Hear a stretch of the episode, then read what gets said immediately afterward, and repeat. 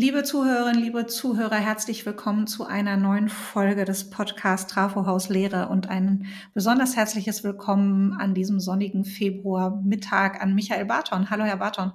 Hallo, Frau Barte, freue mich hier zu sein. Ich freue mich sehr auf ein Gespräch. Ich habe es mal als Überschrift genannt, Lehr-Lernbeziehungen stärken. Da kommen wir gleich hin, aber bis wir da sind, die üblichen Einstiegsinformationen zum bisschen zum Warmwerden und Warmhören.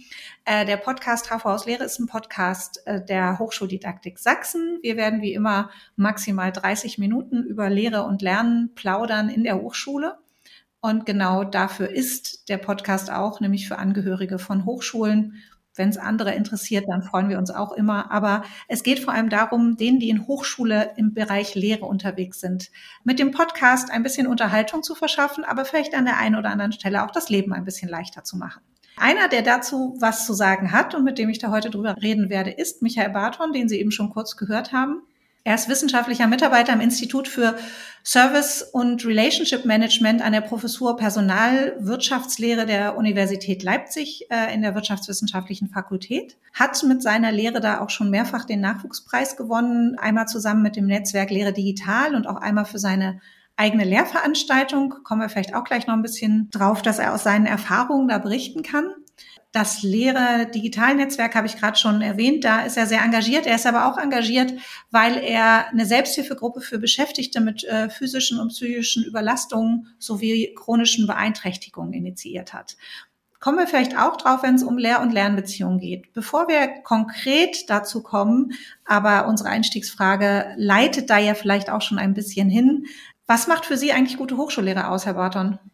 Ja, vielen Dank für die Einführung was macht gute Hochschullehre für mich aus? Äh, zuerst einmal eine Lehre, die für alle Studierenden zugänglich ist und barrierefrei ist, so dass alle Studierenden teilnehmen können, ähm, aber auch gerne, dass Studierende teilnehmen wollen. Für mich in meiner Lehre ist mir wichtig, dass die Lehre interaktiv ist, ähm, übersichtlich, strukturiert, digital ja, aber nicht äh, digital überfordernd und auch praxisnah und auf die Berufswelt vorbereitend. Und was mir im Zuge der Semester, äh, seit ich an der Universität Leipzig ähm, lehre, immer wichtiger geworden ist, ist auch, dass die Studierenden entsprechend ihren eigenen Ressourcen und Bedürfnissen an der Lehre teilnehmen können und somit entsprechend ihrer Lernstrategie auch sich Wissen aneignen. Hm. Das ist ja schon ganz schön viel, wenn ich das mal so direkt sagen kann. Also es ist ja eine ganz schöne Herausforderung, das auch alles als Lehrender so unter einen Hut zu bekommen, oder?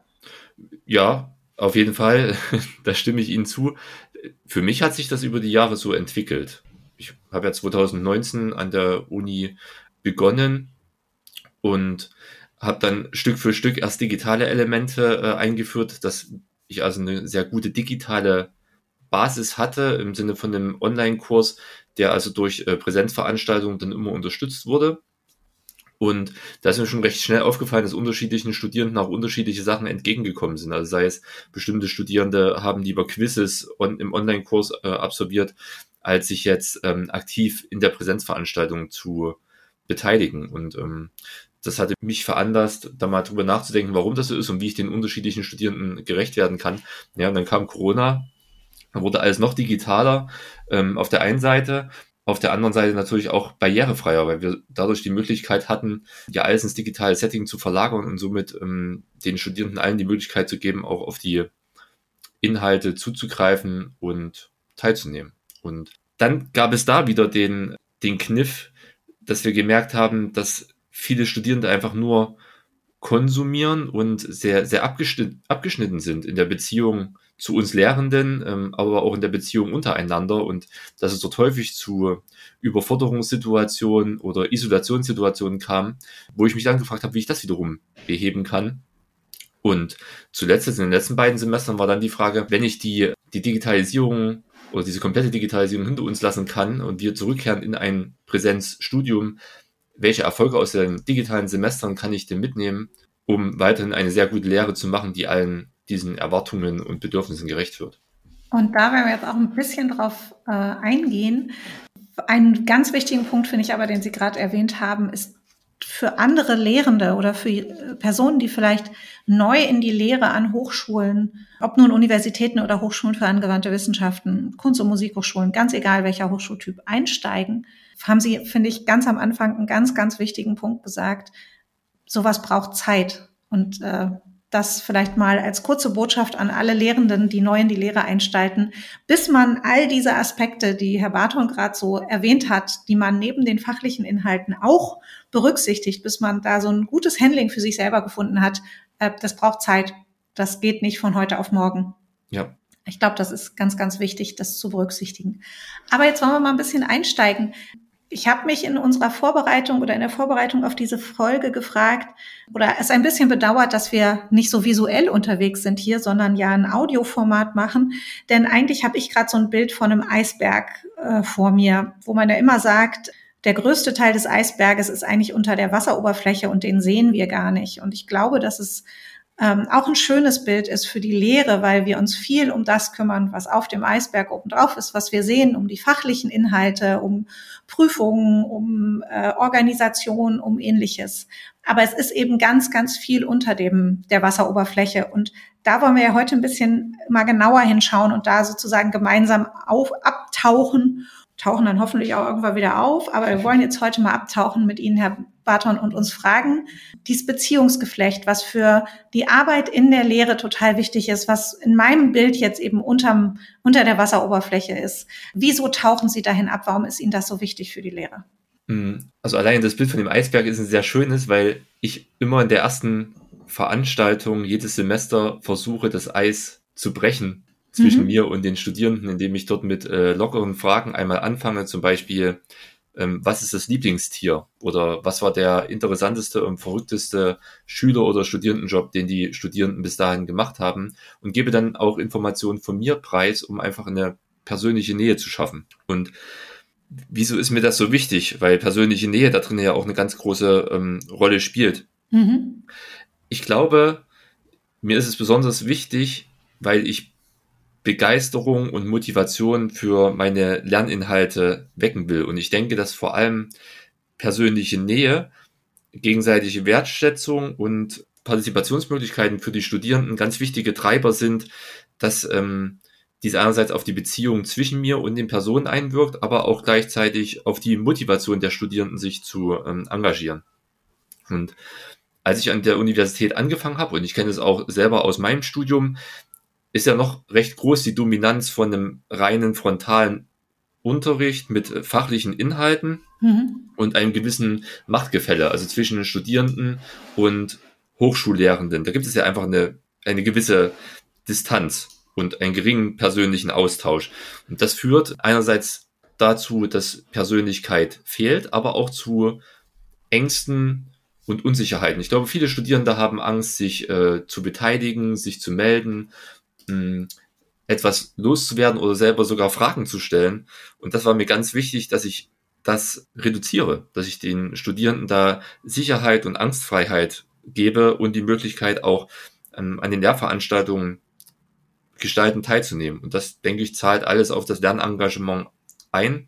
Und ein letzter wichtiger Punkt ist, glaube ich, das Gebiet, in dem ich tätig bin, das Personalmanagement, die Personalwirtschaftslehre. Ich kam ja nach einigen Stationen aus Personalabteilungen, aus dem Personalmanagement zurück an die Universität. Und gerade im Bereich Personalabteilung, Personalmanagement ist es ja nicht nur wichtig, fachliche Inhalte im Kopf zu haben, sondern auch die Studierenden, mit denen ich arbeite, müssen ja später wahrscheinlich in Personalabteilungen mit anderen Personen in Kontakt, äh, Beziehungen aufbauen und Beziehungen fördern, dass sich neue Mitarbeitenden Unternehmen einfach an das äh, Unternehmen auch binden lassen und sich damit identifizieren. Und das ist ein wichtiger Punkt, den die Studierenden auch bei mir lernen sollen. Das heißt, äh, Sie sagten das ja eingangs schon, dieser Brückenschlag in die Praxis wird Ihnen damit auch erleichtert. Habe ich das richtig verstanden?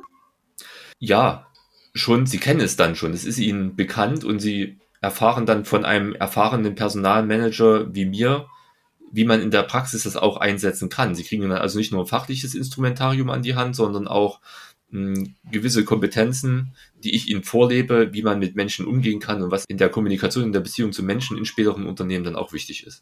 Wie reagieren denn die Studierenden, wenn sie am Anfang fragen, also ich stelle mir jetzt vor, da sind Studis, die haben schon ein paar Semester bei Ihnen an der Fakultät studiert oder fangen frisch an und kommen zu Ihnen aber erstmalig in eine Veranstaltung und ähm, der Dozent, wo Sie jetzt äh, Personalwirtschaftslehre haben, fragt als erstes, was war denn dein schrägster Studijob bisher? Wie, wie, wie gehen die damit um? Genau, vielleicht erzähle ich da noch ein bisschen was zum Setting. Also mhm. Studierende, die ich habe, sind Masterstudierende, einmal direkt im ersten Semester und einmal im dritten Semester. Und ich leite eine Übungsveranstaltung, die äh, ergänzend ist zu einer Vorlesung, die ähm, meine Chefin hält. Mhm. Und dann kommen die Studierenden in die Auftaktveranstaltung und hatten zuvor mit mir schon einmal Kontakt, indem sie einen Fragebogen ausfüllen sollten, was sie sich für die Veranstaltung wünschen, wie sie die Veranstaltung besuchen wollen. Ich biete zweimal die identische Veranstaltung an, einmal online und einmal in Präsenz. Also auch hier herrscht eine Wahlfreiheit. Wenn die Studierenden das möchten, können sich also entscheiden, in welchem Format sie das besuchen wollen. Und ich habe in dem Fragebogen vorher und in der Aufforderung, an dem Fragebogen teilzunehmen, schon ein paar Informationen losgelassen, was sie also in der Veranstaltung erwartet. Und der nächste Schritt ist, der Moodle-Kurs, in dem meine ähm, Lehre auch stattfindet und alles dokumentiert ist und die Struktur einfach des Kurses ähm, ergibt, habe ich auch ein Vorstellungsvideo von mir. Also die Studierenden kennen mich schon etwas, wenn sie in die mhm. Auftaktveranstaltung kommen. Das sind fünf Minuten, wo ich darüber berichte, wo ich herkomme, was ich bisher so gemacht habe und wie ich zurück an die Universität gekommen bin. Und vielleicht baut das schon ein bisschen Distanz ab. Und dann äh, in der Auftaktveranstaltung sage ich kurz äh, Hallo, wer ich bin und dass wir jetzt loslegen und dass ich gerne aber die Studierenden etwas näher kennenlernen möchte und fange dann an, entweder im, im Online-Setting die Fragen zu stellen, sodass die Studierenden dann im Chat drauf antworten können. Ja. Oder in der Präsenzveranstaltung dann über Wortmeldung oder äh, per reinrufen. Und das funktioniert eigentlich ganz gut. Das wird gut angenommen. Das ist natürlich am Anfang ein bisschen befremdlich. Ich glaube aber, die werden recht schnell warm, sobald sich die erste Person gemeldet hat und gesagt hat, sie hat einmal ähm, eine bestimmte Form von Essen ausgeliefert dann gehe ich auch darauf ein.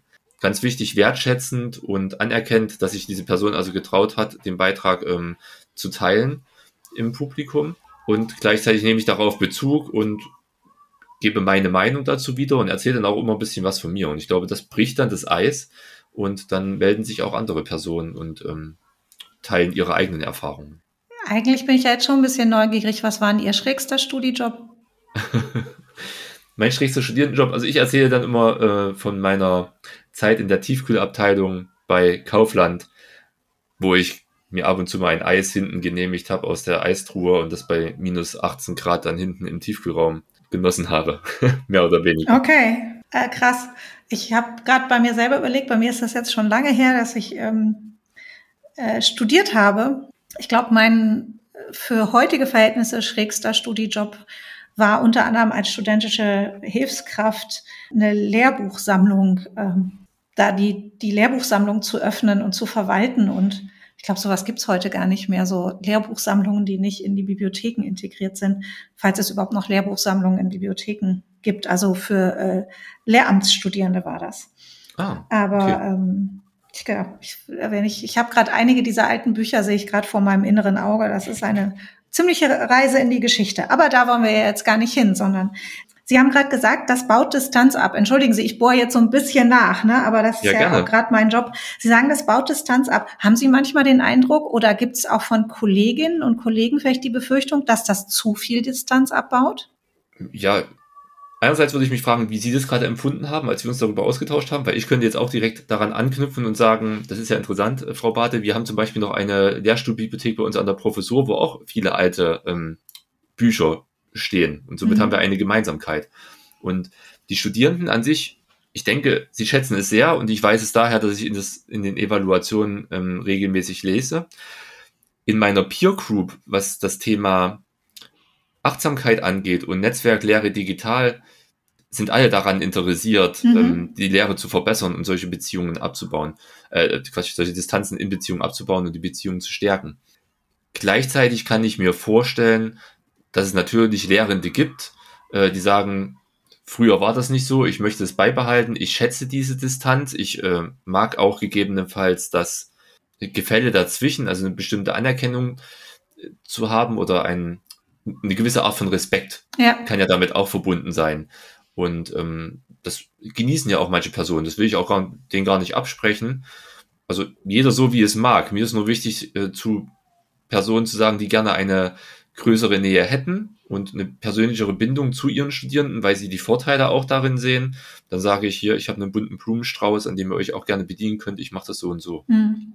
Ähm, ich glaube, das ist auch genau der spannende Punkt, ne? dass sie natürlich wird's also erstmal sind wir beide uns, glaube ich, einer Meinung, äh, dass Respekt äh, für Lehrende nicht nur über Distanz geht, sondern über viele, viele andere Sachen, vor allem ja über die, die Fachlichkeit, äh, die Sie und Ihre Kollegen mitbringen.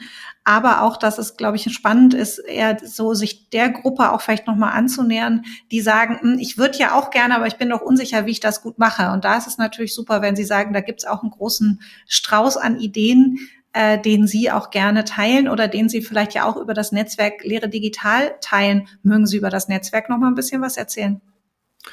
Gerne. Also grundsätzlich, das Netzwerk hat sich so etabliert, vor allem im Zuge von ähm, Corona, als es also in das Digitalsemester ging.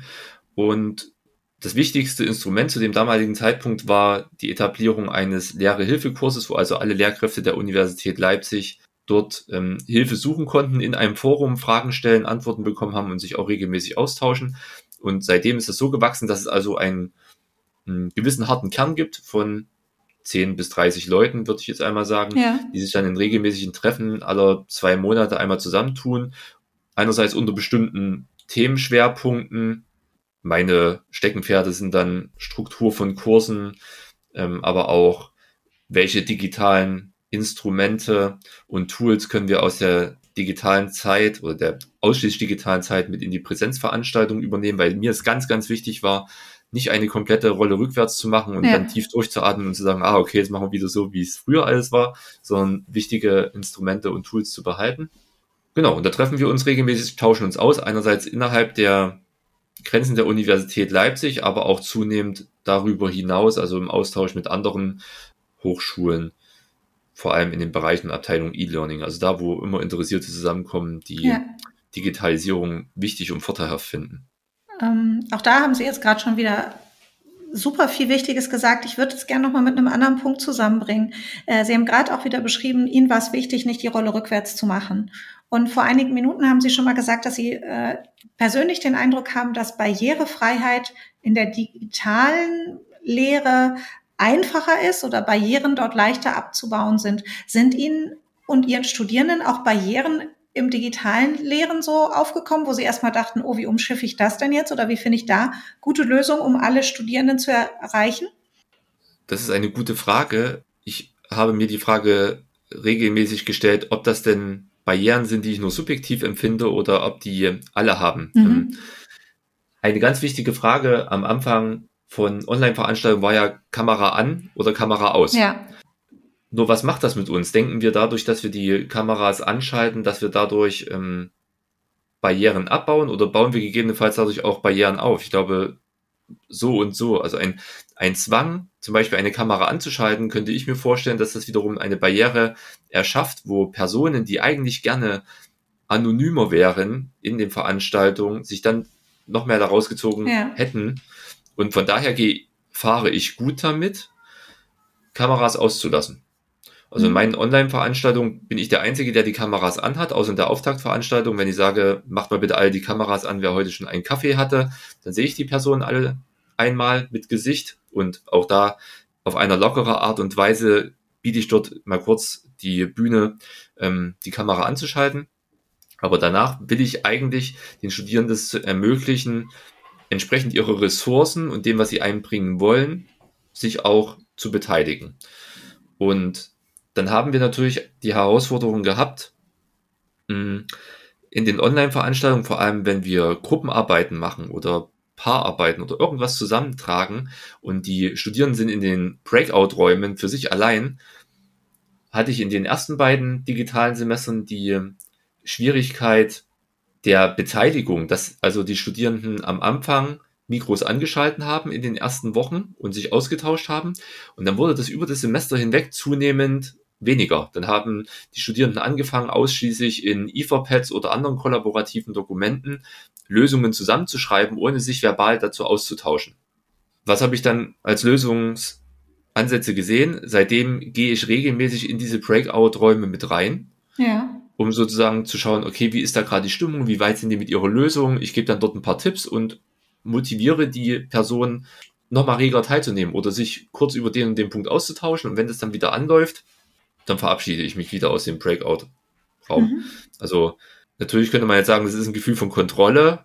Ähm, mir ist es das wichtig, dass die Studierenden sich da nicht kontrolliert fühlen. Also gehe ich nur kurz rein und dann wieder raus. Und ein ganz wichtiger Punkt, den ich äh, lernen musste und an dem ich heute noch regelmäßig nicht zu knabbern habe, aber der mich herausfordert, ist diese Thematik der Akzeptanz.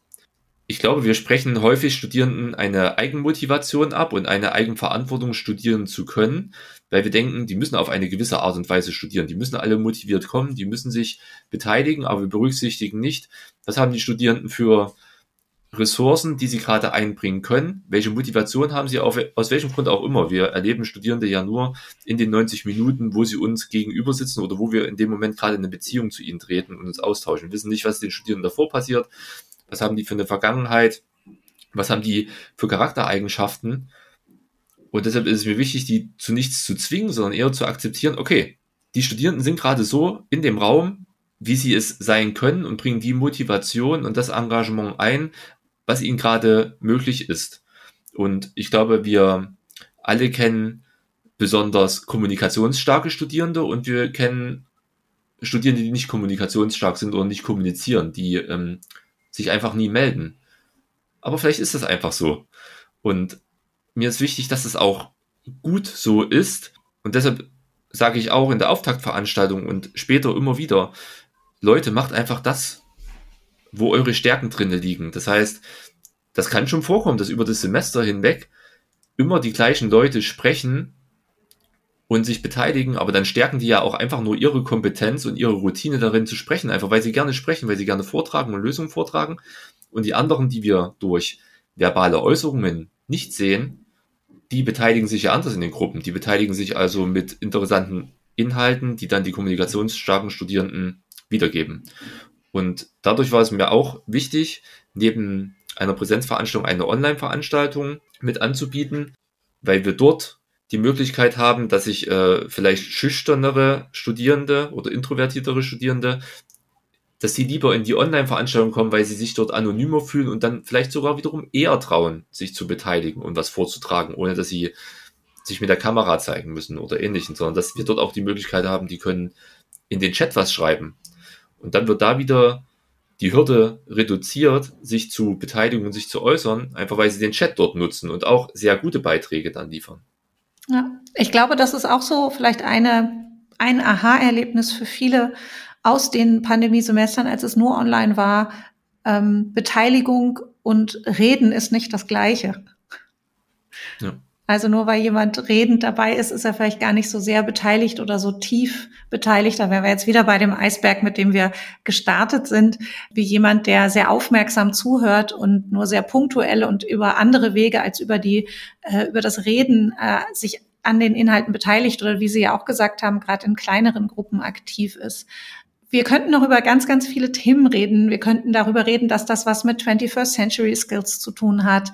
Wir könnten über Kompetenzorientierung reden, weil genau das ist ja auch ein Punkt, der in der Kompetenzorientierung wichtig ist, die fachlichen Inhalte auch so mit den Studierenden zu bearbeiten, dass die Studierenden auch als, als ganzer Mensch mit vielen Kompetenzen gesehen werden, die sie eben auch aus unterschiedlichen Bereichen schon in die Hochschule mitbringen.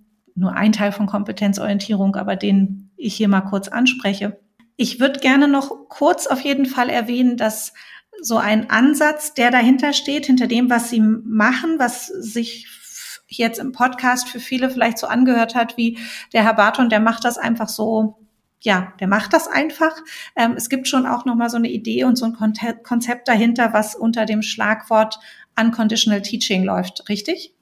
Mhm, genau, das ist richtig ich, für mich war das augenöffnend, als ich das gelesen habe. Das hat das äh, Hochschulforum Digitalisierung in einem Diskussionspapier, ich glaube, das war die Nummer 17, mhm. Ähm, letztes Jahr im August veröffentlicht. Und da dachte ich, wow, das ist genau das, was ich in den letzten Semestern so Stück für Stück zusammengeführt habe. Also einerseits ähm, Persönlichkeit mit einzubringen, andererseits Barrieren abzubauen, gleichwürdig auf Augenhöhe in die Veranstaltungen zu gehen mit den Studierenden, aber auch Digitalisierung zu nutzen, um Barrieren abzubauen und einen persönlicheren Kontakt zu haben, aber auch äh, Unterstützung zu bieten.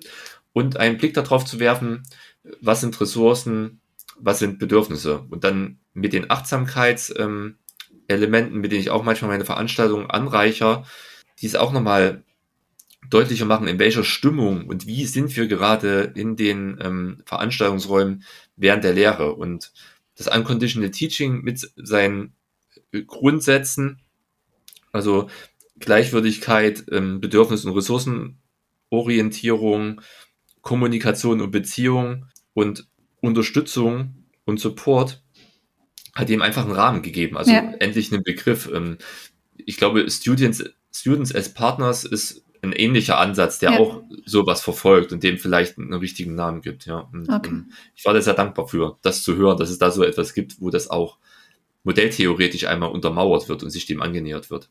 Und damit sind wir schon in den letzten Minuten unseres Podcasts gelandet. Ich kann aber, weil wir die Themen angeschnitten haben, noch kurz darauf verweisen.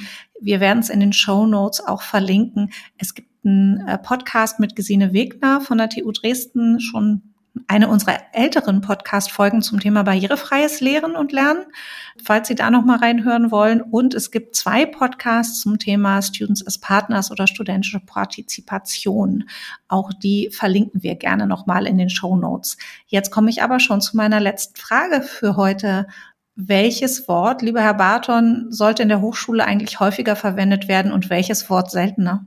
Hm, seltener auf jeden Fall Hybrid. Ich habe die Erfahrung gemacht, dass äh, die Kombination aus Präsenz und gleichzeitiger Online-Teilnahme keinen der teilnehmenden Gruppen gerecht wird. Und was sollte öfters fallen?